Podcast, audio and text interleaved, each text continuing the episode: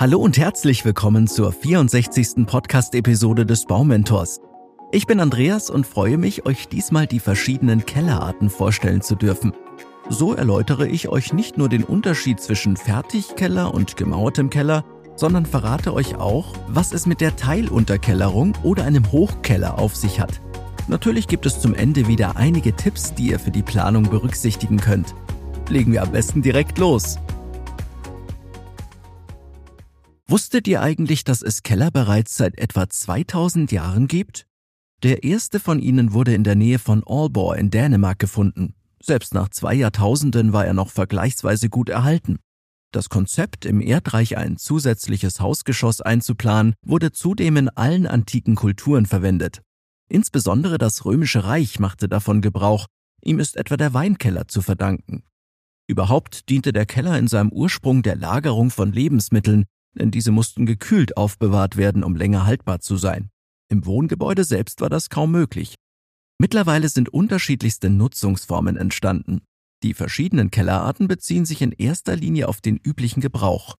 Vom simplen Erd- oder Felsenkeller, bei dem das zu verwendende Geschoss lediglich in das Erdreich oder den Felsen geschlagen wurde, bis hin zum modernen Fertigkeller stehen euch dabei zahlreiche Möglichkeiten offen. Wenn ihr gute Tipps zum Planen des Kellers von eurem Architekten erhalten möchtet, so ist dafür ein ausführliches Gespräch nötig. In diesem Rahmen wird er euch die verschiedenen Kellerarten vorstellen, die ihr mit euren Wünschen und Bedürfnissen abgleichen und anpassen könnt. Nur so ist es möglich, einen großen Nutzen aus diesem zusätzlichen Geschoss zu ziehen. Als einfachste und preiswerteste Methode wird euch voraussichtlich der Fertigkeller vorgestellt, vor allem in Verbindung mit dem Bau eines Fertighauses.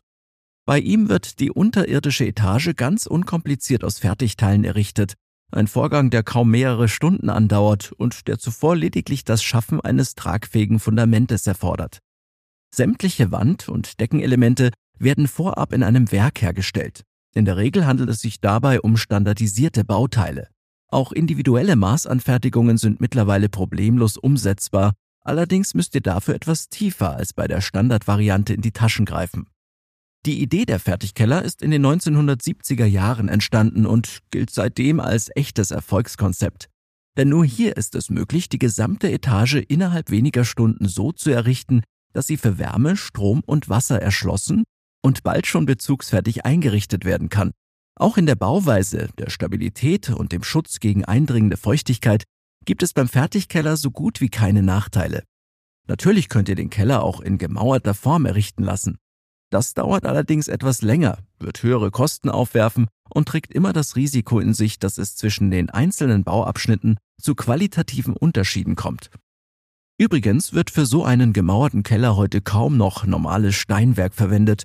Das war in den früheren Jahrzehnten zwar üblich, gilt heute aber als überholt. Das Aufbauen und Aushärten würde zu viel Zeit verschlingen. Vielmehr kommen einzelne Bauteile aus Beton zum Einsatz, die nun genau so aufgestellt werden können, wie es die Planung für dieses Geschoss vorsieht. Das größte Plus der gemauerten Bauweise ist es, den Keller nach individuellen Wünschen aufzubauen. Allerdings gehen damit auch einige Nachteile einher. Ihr könnt aus diversen Betonelementen wählen, die jeweils in den Eigenschaften voneinander abweichen. Für sie muss wiederum die Bodenplatte so konzipiert sein, dass sie das zusätzliche Gewicht trägt, durch einen zu hohen Materialgebrauch aber keine explodierenden Kosten auslöst. Wenn ihr einen Keller planen und bauen wollt, der nicht der Fertigbauweise entspricht, müsst ihr in dieses Projekt somit unbedingt einen Architekten einbeziehen, um kostspielige Fehler zu vermeiden. Egal ob Fertigkeller oder gemauerter Keller, wird er im Normalfall dem Grundriss des Hauses entsprechen. Allerdings könnt ihr dieses zusätzliche Geschoss ganz nach eigenen Bedürfnissen gestalten, gerne in einem etwas größeren Umfang. Oder ihr plant den Keller kleiner als die Grundfläche des Gebäudes ein. In diesem Fall wäre von einer Teilunterkellerung die Rede. Diese Idee bietet sich immer dort an, wo für einen ganzen Keller kein Bedarf besteht oder wo einfach kein Geld dafür vorhanden ist. Die Teilunterkellerung eröffnet somit ein gewisses Maß an zusätzlicher Wohnfläche oder zur Verwendung als Stauraum, wirft demgegenüber aber geringe Kosten auf. Eine solche Teilunterkellerung ist überall dort üblich, wo Häuser nicht auf ebenem Grund errichtet werden können, beispielsweise an Bergen, an Schrägen oder in Bereichen mit einem starken Druck an Grundwasser. Ein Nachteil der Teilunterkellerung ist jedoch, dass bei dieser Kellerart immer wenigstens eine Wand entsteht, die sich derart weit unter dem Haus befindet, dass sie von außen kaum erreicht werden kann. Sollte es dort einmal zu Schäden kommen, so kann eine Sanierung also durchaus erhebliche Mühen und Kosten verursachen. Stellt euch der Architekt oder der Fachberater eures Hausbauunternehmens die verschiedenen Kellerarten vor, so wird er bestimmt auch ein paar Worte zum Hochkeller verlieren. Ein solches Kellergeschoss wird nicht vollständig in das Erdreich gebaut, sondern kann zu einem geringen Teil über den Boden herausragen. Auf diese Weise ist es also möglich, Fenster als natürliche Quellen für Luft und Licht einzuplanen. Eine solche Etage muss daher nicht zwingend als Lagerort für Hausrat, als Waschküche oder als Stauraum für Heiz- und Stromanlagen genutzt werden, vielmehr eignet sie sich für das Einrichten hochwertiger Wohnräume, die ihr unter anderem auch wunderbar vermieten könnt. Denn das Maß an Licht und Luft liegt hier nur knapp unter dem der anderen Hausbereiche. Trotzdem bietet der zumindest teilweise unterirdisch gebaute Hochkeller oft ein angenehm kühles Klima, das Vorteile beim Arbeiten, bei der Entspannung oder beim Einschlafen bringen kann. Aber Vorsicht, ganz preiswert ist diese Bauart jedoch nicht. Möglichkeiten, den Keller sinnvoll zu nutzen, ganz egal in welcher Art, gibt es viele. Doch wie sieht es eigentlich mit der Option aus, einen Raum für das eigene Auto zu schaffen, also den Keller als eigenständige Garage zu nutzen? Bei einer solchen Planung müssen zunächst die vor Ort geltenden Regelungen beachtet werden. Nicht in jeder Stadt, Gemeinde oder Kommune ist es ohne Genehmigung erlaubt, einen Parkplatz für das eigene Auto zu bauen. Informiert euch vorab also beim zuständigen Bauamt. Wo Autos eingefahren und abgestellt werden, da wird immer auch ein gewisses Maß an Abgasen freigesetzt. Für sie muss eine Anlage zum Filtern und zum Ausführen geschaffen werden. Außerdem bedarf eine Garage im Keller oftmals einer gesonderten Einfahrt. In die Hauswand sollte jedenfalls ein entsprechend breites Tor eingebaut werden. Vom Außenbereich in das Kellergeschoss muss ein befestigter Weg führen. An seiner tiefsten Stelle kann sich unter anderem Regenwasser sammeln, das beim Öffnen des Tores nicht ins Haus fließen darf. Abflüsse für das Wasser sind daher elementar, auch um im Winter ein Gefrieren und somit das Entstehen von Eisflächen zu vermeiden.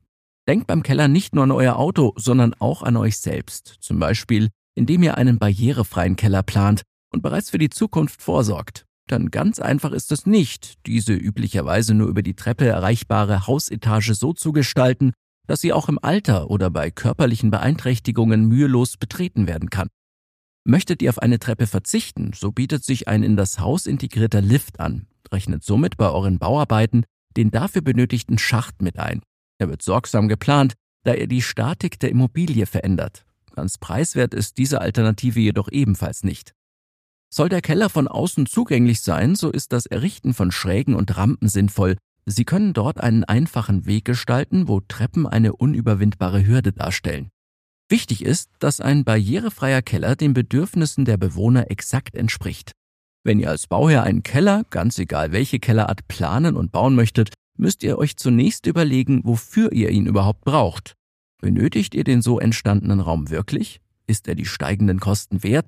Oder reicht für euch nicht auch eine Bodenplatte aus?